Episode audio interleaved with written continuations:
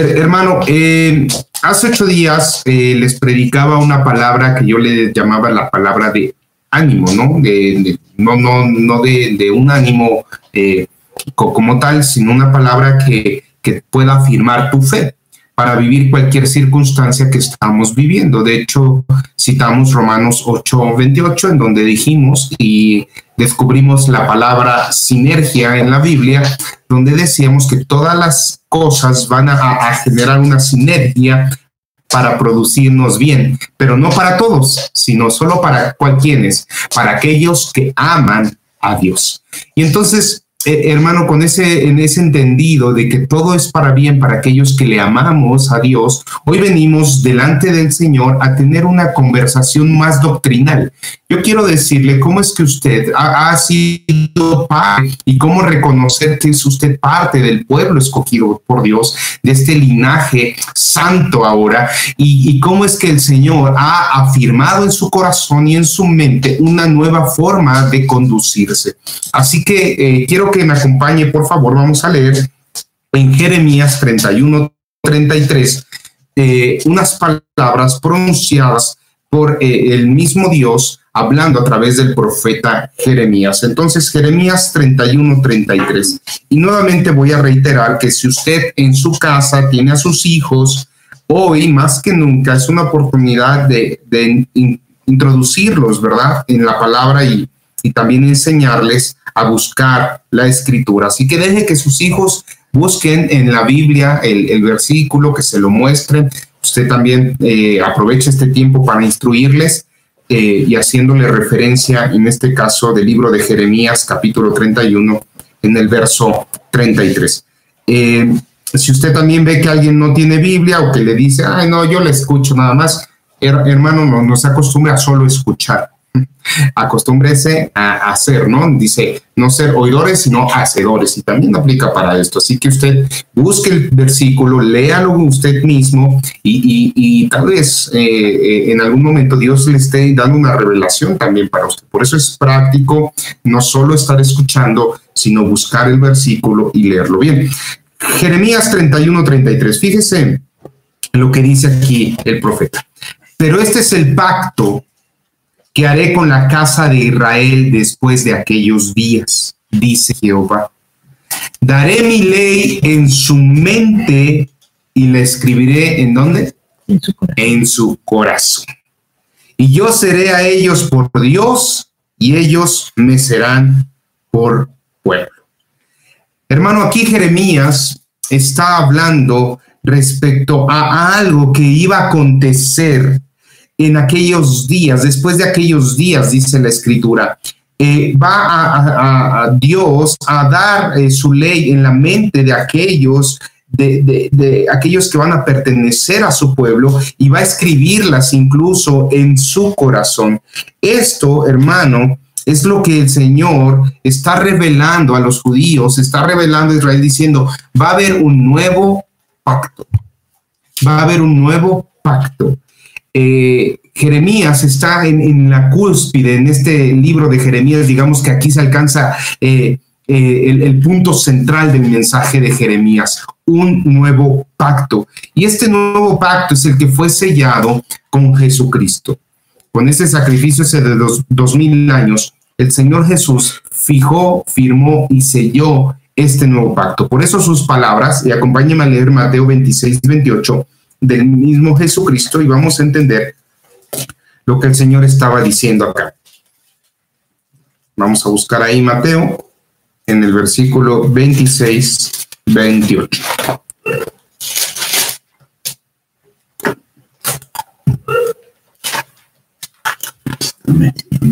Dice así, porque esto es mi sangre del nuevo qué? Pacto que por muchos es derramado para remisión de los pecados. Y hoy y os digo que desde ahora no beberé más de este fruto de la vida hasta que aquel día que lo beba nuevo con vosotros en el reino de mi Padre. Entonces, lo primero que debemos de entender es que hay un nuevo pacto, un pacto que tuvo que ser restaurado. De hecho, el que nos deja claro eh, eh, la referencia al nuevo pacto es eh, el escritor de Hebreos en el capítulo 8, y acompáñenme, quiero que quede bien establecido lo que voy a enseñar hoy. Hebreos 8, vamos a leer el versículo del 6 al, al 8, el 10 y el 13, nada más para que nos quede claramente ahí la referencia. Dice, bueno, le doy un segundo para que lo busque, Hebreos 8, vamos a leer del verso 6 al 8, luego el 10 y luego el 13, pero quiero que quede muy clarito. Dice, pero ahora tanto mejor ministerio es el suyo, cuanto es mediador de un mejor pacto establecido sobre mejores promesas. Quédese con estas palabras. Hay mejores promesas. Es un nuevo pacto donde hay mejores promesas. Porque si aquel primero hubiera sido sin defecto, ciertamente no se hubiera procurado lugar para el segundo.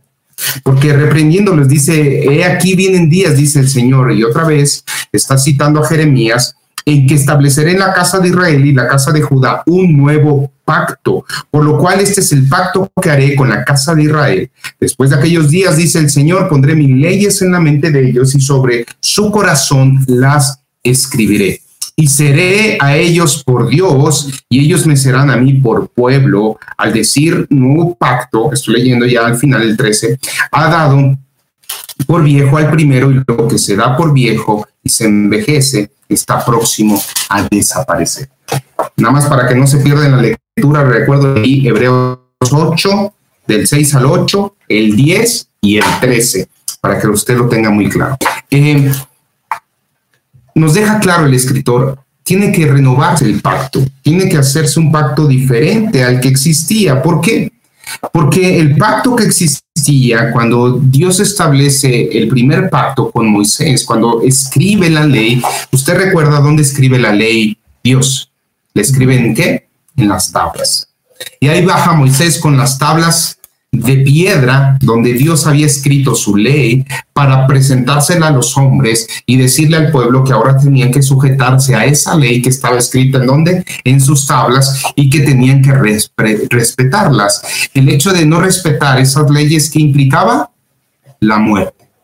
Y entonces ese primer pacto que se conoce como el pacto de la ley estaba basado en el temor en el terror, me atrevería a decir. Porque Moisés incluso cuando ve ahí al Señor en el monte Sinaí, esas nubes cubriendo el monte con esos rayos, estruendos y su voz eh, hablándole y, y de hecho saliendo el poder para escribirlo sobre las tablas, dice Moisés que él estaba temblando ante la presencia de Dios.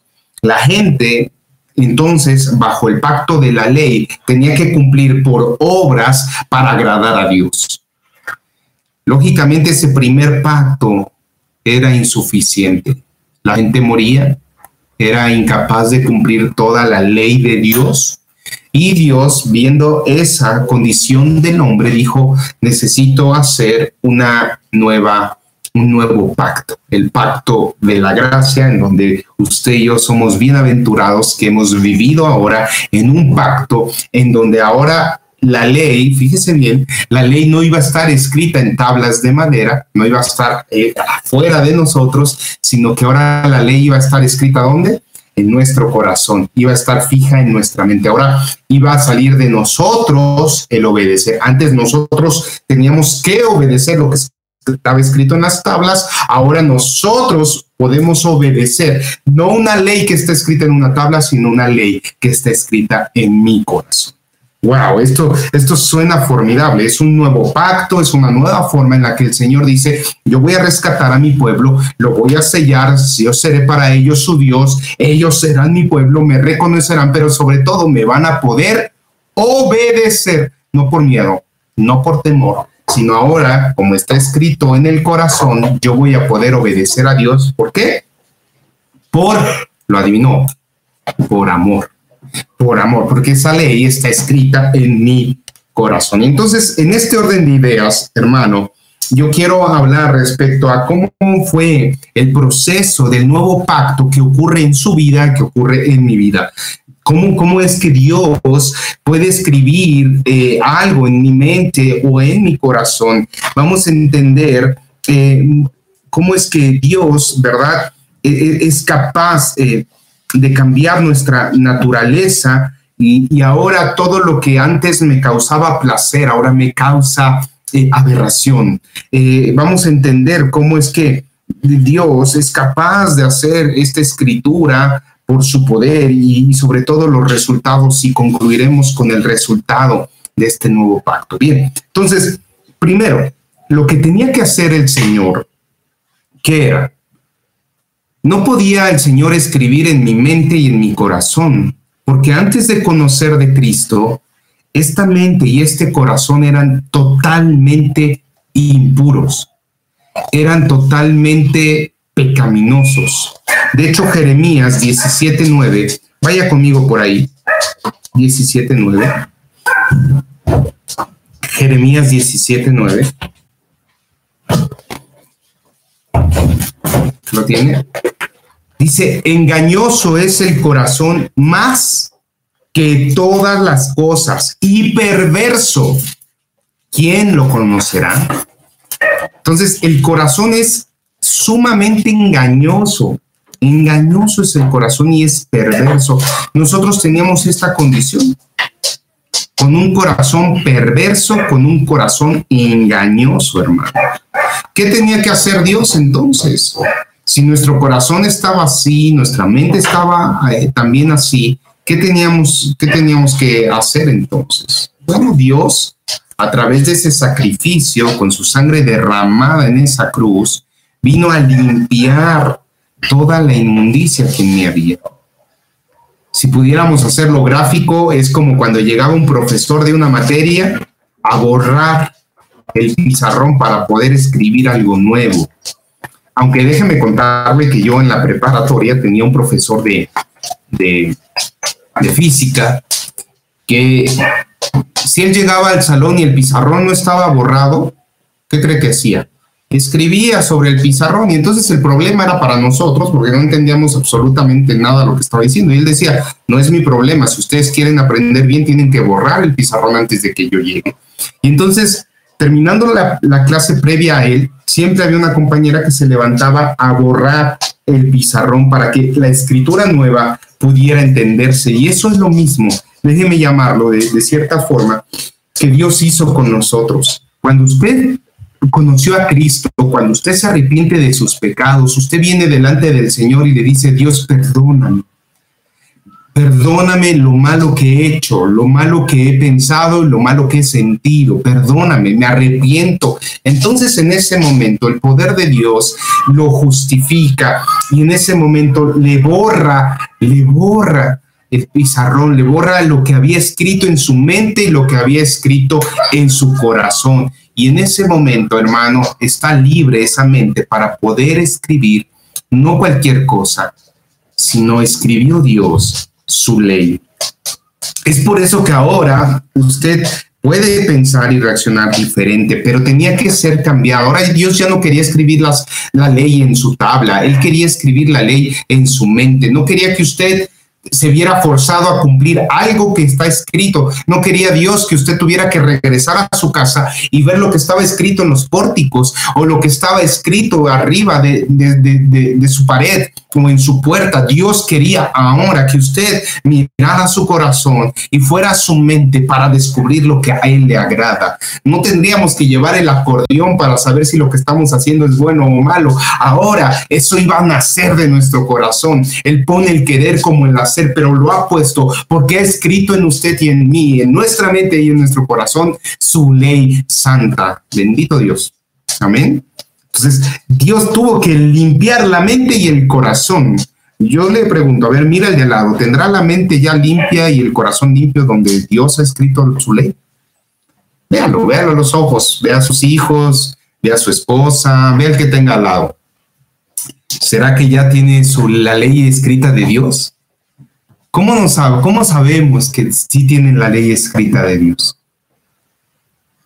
¿Cómo sabremos que realmente en su corazón está escrita esta ley. Dice la escritura, nos va revelando el Señor Jesús que por sus frutos los conocerán. Eh, el punto principal de todo radica en que cuando nuestra naturaleza era una vez contraria a la ley de Dios, todo lo que Dios prohibía era deseado de inmediato por nosotros. Y todo lo que Dios ordenaba nos causaba un gran disgusto obedecerlo. Pero entonces vino el Espíritu Santo y cambia nuestra naturaleza. Ahora lo hace congruente a su ley.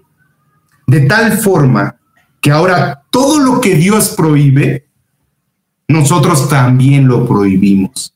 Y todo lo que Dios ordena, nuestra voluntad también lo ordena. Cuánto mejor es tener la ley escrita en el corazón que sobre tablas de piedra.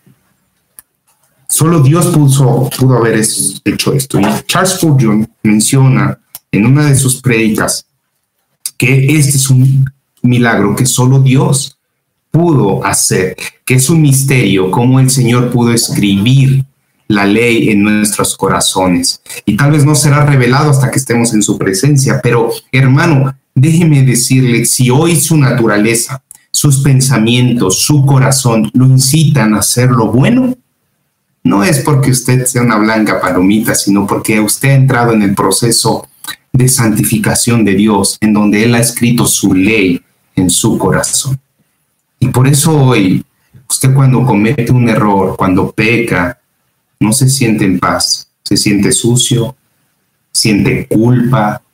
En la semana lo hablábamos, que aquel que siente culpa es porque es culpable, porque hizo algo indebido, por eso siente culpa. Antes no sentías culpa, antes que echabas la michelada, que todos hasta la presumías, ¿no? A mí mi michelada acá. Ahora hay gente que se la ponen ahí y dice, no, es que esto ya no está bien. Hay algo que le dice, su conciencia lo acusa, lo señala, dice, eso no está bien. No está bien. Y entonces empiezan a dejar y apartarse, porque lo que antes nosotros eh, nos causaba disgusto, pero ¿por qué no me la voy a tomar? No pasa nada, una no es ninguna. Eh, puedo ir a un bailongo y ahí reventarme, no pasa nada, puedo ponerme un escote que se me vea todo esa mujer. Ahora todo eso me incomoda. ¿Por qué? ¿Qué cambió? ¿Qué, hizo lo que, el joven, eh, eh, eh, el hijo pródigo regresara a casa? ¿Qué fue lo que hizo que, aquellas personas que antes les gustaba mentir, ahora ya no mienten? ¿Qué hace que esas personas que miraban pornografía, que engañaban, que eran infieles, ahora se, se, restrinjan en eso? ¿Qué es lo que hizo? No es que ahora tú seas una persona más congruente, simplemente es porque Dios ha escrito en ti la ley en tu corazón. Entonces ahora, con beneplácito, déjame llamarlo así, te gusta obedecer a Dios. El antiguo pacto no te lo hubiera permitido, pero el nuevo pacto, con la ley escrita en ti, es mucho más sencillo desear y hacer lo que a Dios le agrada. Bendito sea el Señor que, puede, que podemos hacer esto. Ezequiel también menciona al respecto y dice Ezequiel 36, vamos allá, versículos 26 al 27. Algunos lo han leído, algunos eh, han escudriñado esto, este pasaje. Y en Ezequiel, lo repito, 36, versos 26 y 27, dice así, os daré corazón nuevo y pondré espíritu nuevo dentro de vosotros y quitaré de vuestra carne el corazón de qué? De piedra. Escuche bien. Toda la palabra tiene una congruencia cuando la, entendemos, cuando la escudriñamos. Dice, y os daré un corazón de carne y pondré dentro de vosotros mi espíritu y, y haré que andéis en mis estatutos. Él hará que andemos en sus estatutos y que guardemos sus preceptos y los pongamos por obra ya no iba a escribir en un corazón de piedra, porque las piedras, esas se rompen, esas piedras pasan, esas piedras, eh, la ley escrita en piedras no, eh, no genera una conciencia para realizarlos, la, la genera con, con temor y temblor, pero no por amor, por un amor inmensurable como el que Dios ha dado, pagando con su vida por nosotros, sino que ahora el Señor dice, yo no voy a escribir ni siquiera en un corazón de piedra, lo voy a transformar en un corazón de carne, en un corazón vivo. La ley está muerta. La ley de piedra es muerta. La ley que voy a escribir en tu corazón, en un corazón de carne, es una ley viva que vas a poner por obra. Y espero que usted esté entendiendo el mensaje que le estoy transmitiendo, hermano.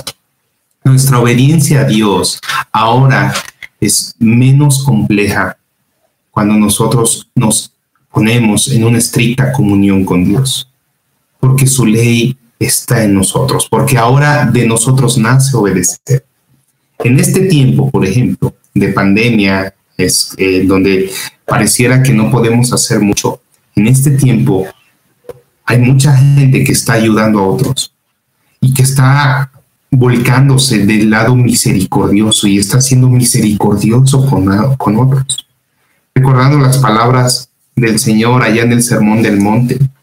Y uno dice, ¿por qué actúas con misericordia si antes no te importaba nadie? ¿no? Decían, que se muera el vecino, que se muera, no pasa. Y ahora te preocupas. Te preocupas hasta porque el que va en la combi sin tapabocas dices, ay, ¿cómo le consigo uno, no? Estás, estás buscando ayudar a la gente, al necesitado. La pregunta es, ¿por qué? ¿Por qué antes no te fijabas en eso? ¿Por qué antes no te importaban los demás? Solo te importaba tu familia o los cercanos. ¿Por qué ahora te importa incluso el que no conoces? Y no dudo que algunos, incluso hasta sus enemigos, los que eran sus enemigos, ahora piensan con ellos eh, en un sentido de misericordia, decir, ojalá le esté yendo bien.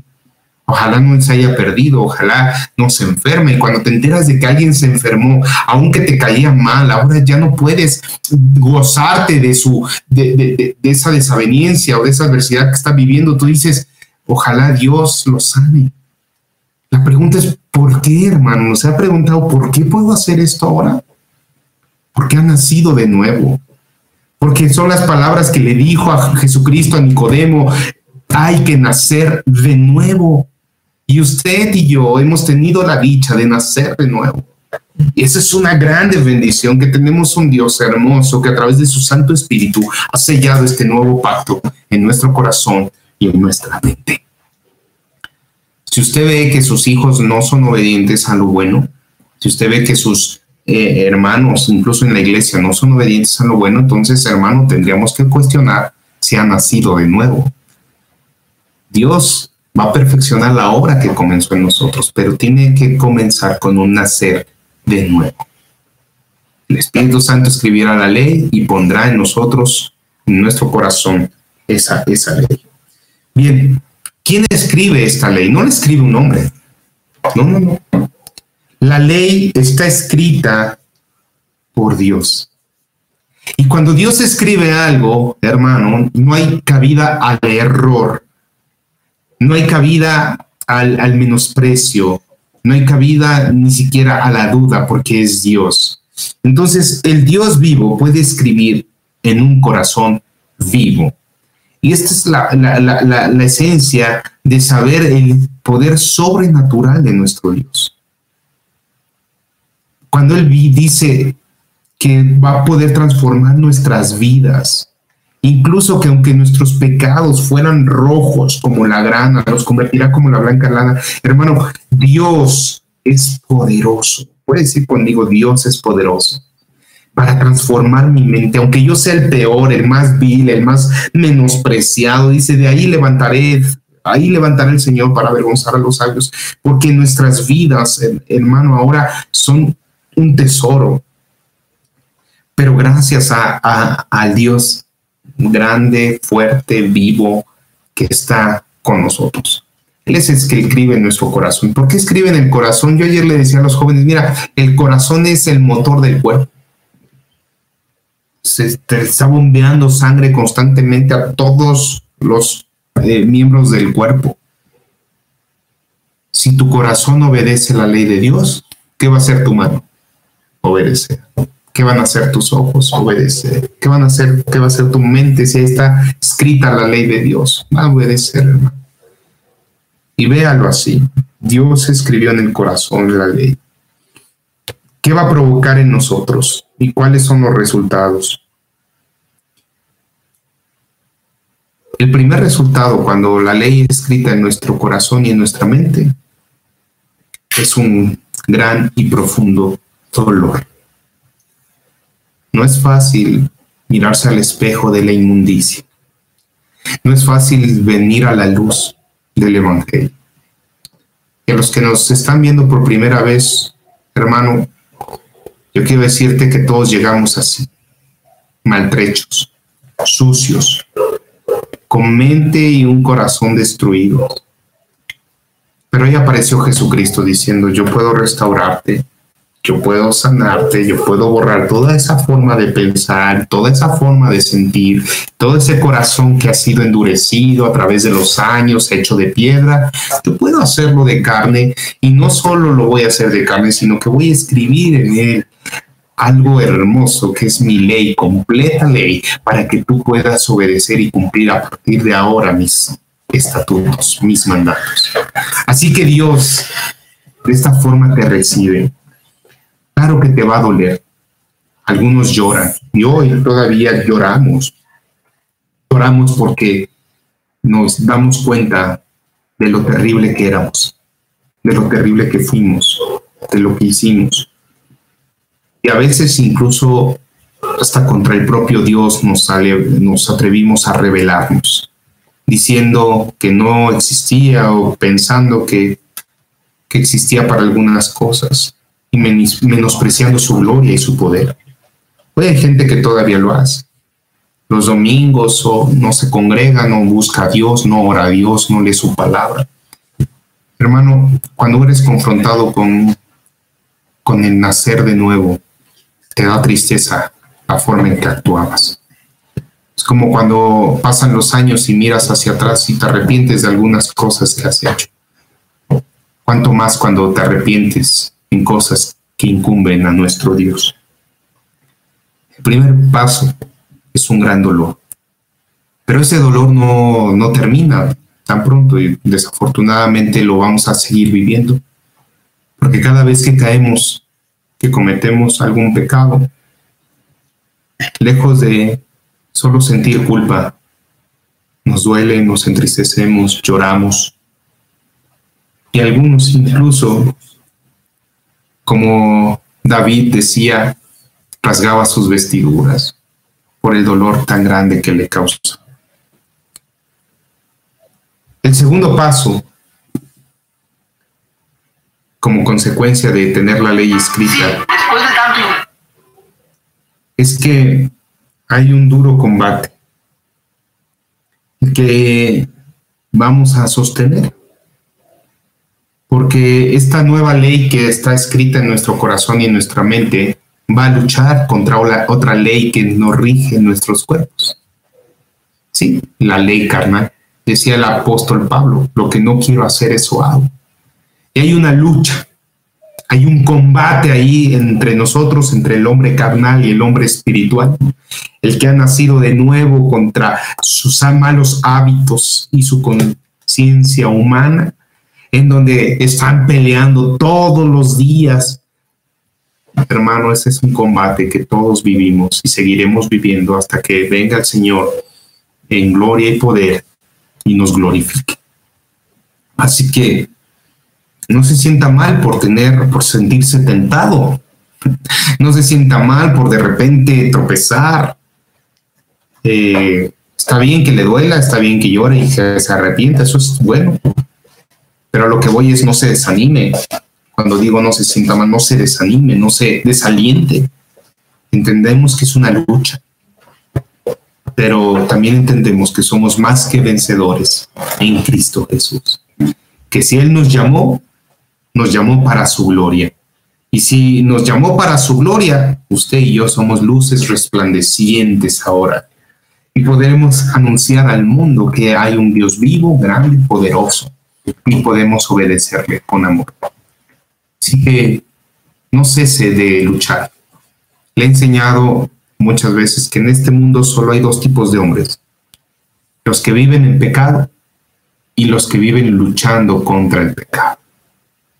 Hoy yo quiero instruirle en este nuevo pacto que ha sido capacitado para pelear la buena batalla de la fe, para luchar obedeciendo a Dios desde lo más profundo de su corazón, con una conciencia consciente de lo que es bueno, con un, con un corazón nuevo, renovado, sanado en el Señor, ya no arrastrando amarguras, ya no arrastrando tristezas, ya no arrastrando rencores, sino con un corazón perfectamente sano para obedecer y glorificar a Dios. Así que no hay pretexto para seguir avanzando en este caminar de santificación y en esta batalla contra su carne, hermano. Levántese. En estos tiempos necesitamos manifestar nuestra fe con obediencia, pero una obediencia consciente, una obediencia con amor. Dios ha escrito su ley en nuestra mente y en nuestro corazón. Así que hermano, yo le bendigo y espero que estas palabras le den ánimo para continuar alabando y obedeciendo a Dios en total, en total eh, obediencia, eh, que realmente eh, estas palabras que pronunció el profeta de un pueblo que lo iba a reconocer como Dios, se iba a manifestar después de aquellos días. Hoy son esos días. Hoy es el tiempo de que el pueblo de Dios se manifieste y que en medio de este caos, en medio de lo que el mundo eh, está viendo como un caos en salud, en economía, en moralidad, usted y yo podamos ser luz de este mundo, la sal de la tierra, verdaderos hijos de Dios, cumpliendo su ley, sus estatutos. Y eso es y, la y eso es fácil ahora en este nuevo pacto porque han sido escritos. Nuevamente lo reitero en nuestra mente y nuestro corazón. Que Dios le bendiga, hermano. Le, amo, le amo mucho, los extrañamos. Vamos a terminar con esta oración y ahorita vamos con unos, algunos anuncios. Pero eh, es importante orar. Padre, gracias. Gracias por este tiempo, por este, esta palabra, Señor. Pero sobre todo, gracias porque has hablado a nuestros corazones. Porque has tenido a bien fijarte en nosotros para escribir tu ley en nuestra mente, Señor, y en nuestro corazón. Gracias porque, Señor, sin ser merecedores de, nada, Dios, sin haber hecho nada extraordinario, tuviste bien amarme, tuviste bien tener misericordia conmigo, tuviste bien, Señor, poner tus ojos sobre mí para sanar mi corazón, para limpiar mi mente. Te ruego ahora, Dios, que cada persona, Señor, pueda vivir eh, su fe genuinamente con amor. Una fe, Señor, que no sea solo de oír, sino una fe viva, no una fe muerta, sino una fe que ponga por obra aquello que ha aprendido, Señor. Que seamos capaces de escuchar tu voz y vencer nuestra carne. Te amamos, Dios. Te exaltamos te ruego que seas hoy siempre con nosotros. Y hermano, si usted no ha venido al nuevo pacto, yo le invito a que nazca de nuevo en el Señor Jesús. ¿Y cómo es nacer de nuevo? Romanos 10 nos deja claro que aquellos que confesaban que Jesucristo era su Señor y Salvador, que aquellos que reconocían que Él era Dios, que aquellos que vienen delante del Señor y se arrepienten de sus malos caminos, hermano, Dios los recibe, los abraza y los sella con este nuevo pacto a través de su Santo Espíritu. Así que hoy yo invito a los que nos están viendo por primera vez a que vengan al Señor, a que se arrepientan y a que sean partícipes del nuevo pacto. Si usted quiere hacer esta oración, hágala conmigo. Y si usted ya la hizo, repítala conmigo, con sinceridad, todos juntos. Vamos a decir así, Señor Jesús, en esta hora reconozco que he pecado y me arrepiento. Hoy abro mi corazón para que vengas a mi vida y la gobiernes para siempre. Yo confieso que Jesucristo es mi Señor y mi único Salvador. En el nombre de Cristo Jesús. Amén.